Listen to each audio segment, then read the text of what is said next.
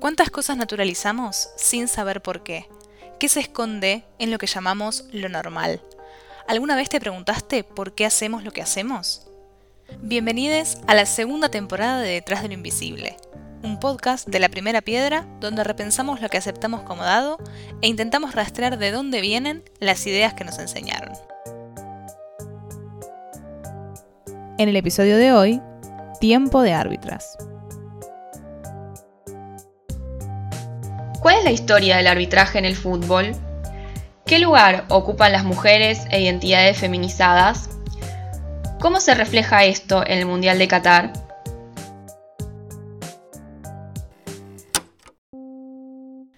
Hola a todos, bienvenidos a un nuevo episodio de Detrás de lo Invisible. Estamos estrenando este episodio en medio del Mundial de Fútbol de Qatar y por eso decidimos conectar este episodio en particular del podcast con la temática futbolística y ver qué se esconde detrás de lo invisible en la historia de este evento deportivo.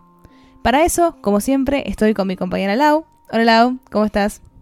Hola Lu, muy bien, lista para arrancar como siempre, pero bueno, antes recordarles a todas las personas que nos están escuchando que este podcast forma parte de la revista La Primera Piedra, una revista digital, cultural, autogestionada, que este año cumplió 8 años, pero que además se sostiene con la ayuda, con la colaboración de todas aquellas personas que nos leen y que también nos escuchan. Por eso recordarles que tenemos la posibilidad de suscribirse a una colaboración de nada más de 200 pesos mensuales y gracias a la cual van a poder recibir además un newsletter que se llama Tu próxima conversación, que arrancamos este año y que son historias nuevas, originales, diferentes, que recuperamos de distintos momentos de la historia y que salen también de este mismo podcast. Pero que además una vez cada 15 días vienen en un formato interactivo para que puedan hacer cuando tienen poco tiempo, en el subte, en el colectivo, cuando van a trabajar, básicamente cuando no tienen ganas tampoco de leer demasiado, así que bueno, está esa posibilidad y también pueden suscribirse o pueden colaborar con un cafecito. El link está en la descripción de este podcast y también en las notas de nuestro sitio web.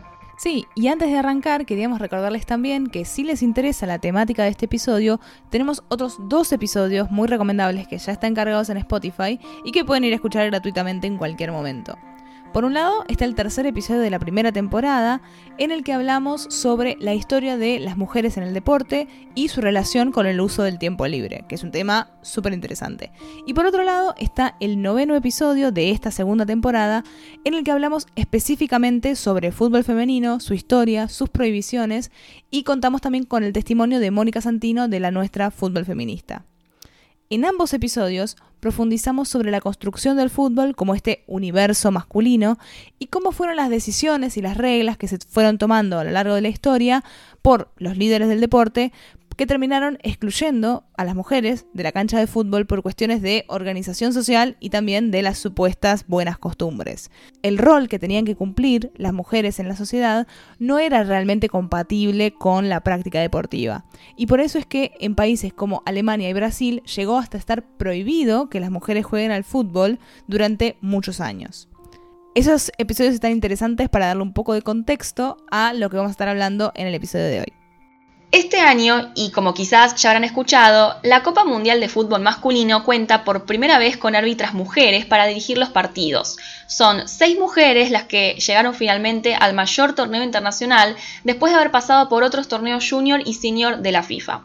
La francesa Stephanie Frappart fue la primera en salir a la cancha con este rol como cuarta árbitra del partido entre México y Polonia la semana pasada, aunque previamente ya había participado en las rondas de eliminatorias. A ella se le suman Salima Mukansanga de Ruanda y Yoshimi Yamashita de Japón, y las árbitras asistentes Nebusa Bach de Brasil, Karen Díaz Medina de México y Catherine Nesbitt de Estados Unidos.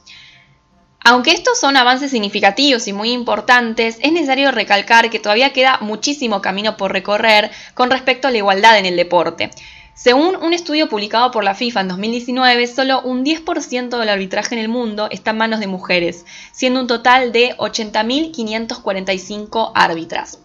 El arbitraje, como lo conocemos hoy en día, tomó distintas formas a lo largo de la historia. Se puede encontrar ya en Italia desde 1580. En esta época, Giovanni Bardi, escritor, compositor y militar, publica las reglas del juego del calcio en Italia, en las que se cuenta con la presencia de árbitros reguladores. En ese momento eran los capitanes de los equipos quienes resolvían los propios conflictos en el interior de la cancha. El próximo hito respecto a la figura del arbitraje lo encontramos varios siglos después, en Inglaterra, cuando en 1863 se forma en Londres la English Football Association, la primera entidad de fútbol que codificó las primeras 14 reglas del juego de forma oficial y en donde surgió por primera vez la figura de los umpires, una persona designada por cada equipo que se colocaba junto a cada uno de los arcos y se limitaba a señalar los goles, si había sido gol o no. Esta persona no se desplazaba por el terreno de juego, sino que se encontraba al lado del arco de cada equipo y actuaba únicamente cuando se necesitaba. Los jugadores, en este caso, pedían las sanciones levantando la mano. A pesar de esto, siguió existiendo la necesidad de resolver problemas relacionados con reglas más complejas. Con el paso del tiempo, esta figura fue ganando más poder dentro de las reglas del juego, hasta que en 1881 aparece por primera vez el término referee, que para 1884 ya podía tomar decisiones propias, sin necesidad de consultar con los jugadores y pudiendo también desplazarse dentro de la cancha, es decir, no estando limitado a un lugar al lado del arco o por fuera. En 1891, el árbitro se convierte en una figura permanente ante la propuesta de la Asociación Irlandesa, ya con plenos poderes para expulsar y sancionar a jugadores, así como también para conceder penales y faltas de manera inapelable, sin tener que atender a los reclamos de los participantes. Los umpires se convierten en jueces de línea. En 1903, las funciones del árbitro y los jueces de línea quedan de forma similar delineadas a como las conocemos hoy en día. Como sabemos, desde ese momento y hasta el día de hoy, el fútbol fue y sigue siendo un deporte altamente masculinizado. De la misma forma que hoy en día siguen existiendo obstáculos para la profesionalización de equipos de fútbol femenino, también los hay para que mujeres y personas LGBTIQ ocupen otras posiciones relacionadas con el deporte, como es el caso del arbitraje. Sobre todo porque, como recién mencionamos, se trata de un lugar que implica una posición de poder y de decisión dentro de la cancha. Con el tiempo, fueron varias las mujeres que hicieron historia y fueron ocupando un lugar que tradicionalmente les estaba vedado. Hace unos años, en 2018, la FIFA reconoció oficialmente a Drasan Arda de Turquía como la primera árbitra del mundo. Su primer partido fue el 26 de junio de 1968, abriendo camino para muchas que llegaron después. Luego de completar su formación en Turquía a fines de las décadas del 60, Arda se trasladó a Alemania, donde arbitró partidos en el estado de Bavaria, recibiendo incluso una placa conmemorativa de la Asociación de Fútbol Bávara a sus 30 años como árbitra. Además de las mujeres que hoy están en la Copa del Mundo en Qatar, otra pionera a nivel mundial es por ejemplo Viviana Steinhaus, primera mujer en arbitrar un partido de la Bundesliga en Alemania en la temporada 2017-2018. A finales de los años 70, en los inicios del arbitraje femenino en Alemania, el total de árbitras era de 440 y representaban el 0,8% del total de las figuras de arbitraje federadas. Actualmente las 1.530 árbitras del fútbol alemán representan un 2% respecto al total del país. Stephanie Frappart, que como mencionamos hoy está en Qatar, fue en 2019 la primera mujer en arbitrar una final masculina de la Supercopa de Europa entre el Liverpool y el Chelsea. La pionera en el arbitraje en Argentina fue Florencia Romano, que en 1998 dirigió su primer partido oficial en la Primera D. Para el momento en el que ella decidió inscribirse en el curso y formarse en el arbitraje, no había otras mujeres que estaban haciendo ese mismo camino. A pesar de haber alcanzado un excelente promedio en sus estudios, el Colegio de Árbitros de Tucumán, que era su provincia natal, le negó la posibilidad de ejercer simplemente por el hecho de ser mujer y de que no había otras mujeres ejerciendo ese cargo, y tuvo que elevar su disputa hasta la Asociación del Fútbol Argentino. Ahí obtuvo una respuesta categórica de su entonces presidente Julio Grondona, que dijo que no es sensato que una mujer dirija entre hombres. A pesar de todas las negativas, ella logró avanzar gracias a una denuncia por discriminación de género y la AFA tuvo que disculparse frente al Congreso de la Nación y la Secretaría de Derechos Humanos, y aceptar finalmente que Florencia pudiera sumarse a su nómina de árbitros. Florencia Romano llegó a convertirse en árbitro FIFA y dirigir partidos internacionales, tanto de fútbol masculino como femenino.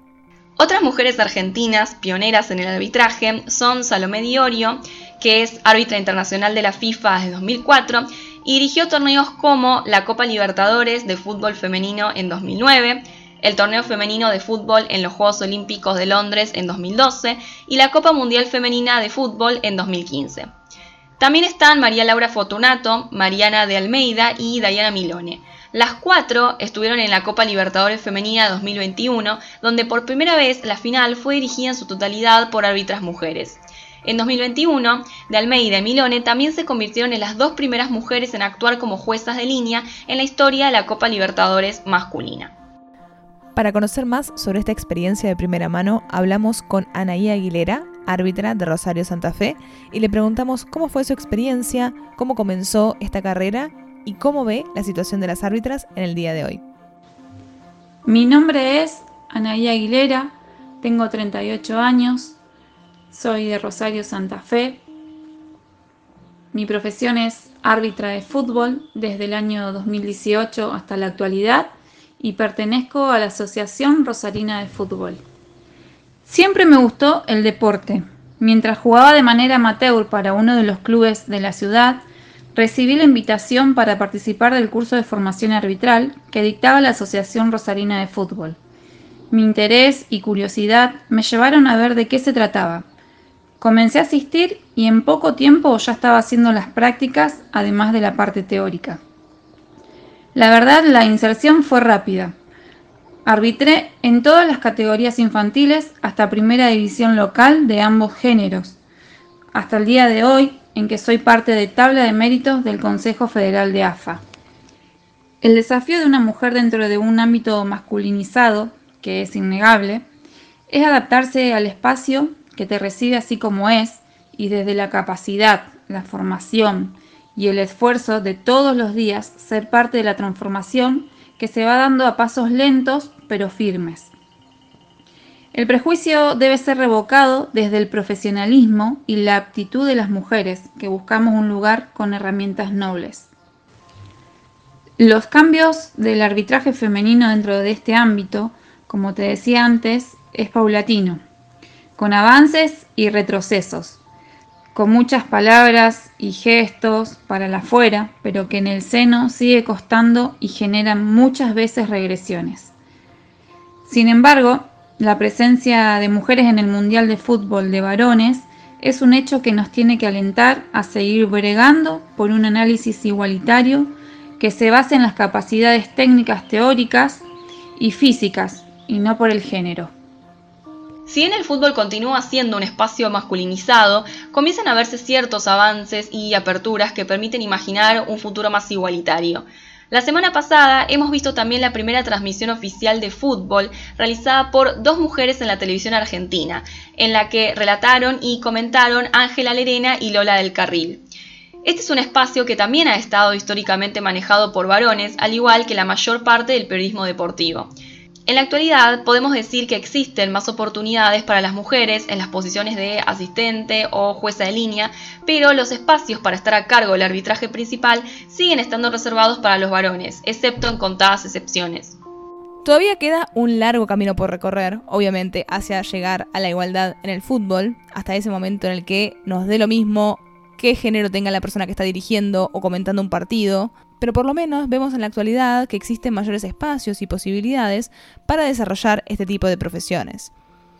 Es interesante en este momento, en este contexto en el que estamos todo el tiempo viendo fútbol y escuchando sobre fútbol, eh, entender también cómo eh, lo masculinizado no es solamente el deporte, sino también el lugar que se da a la posición de poder, a la persona que está decidiendo qué es lo que es válido o no dentro de un partido y cómo abrir el juego y dar lugar a que ese rol lo pueda tomar una mujer o una persona LGBTIQ es también demostrar que esa posición de poder puede tenerla cualquiera.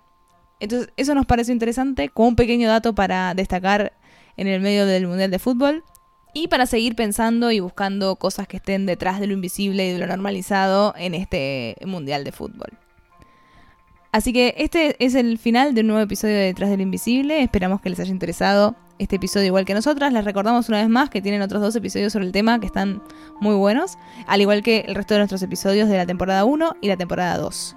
Si les gusta este podcast, también les recordamos que en Spotify nos pueden dar seguir para ayudarnos a llegar a más personas y hacer crecer este podcast. Y también, como saben, tienen la opción de colaborar tanto con una suscripción mensual como con un cafecito y toda la información la tienen en la descripción de este podcast.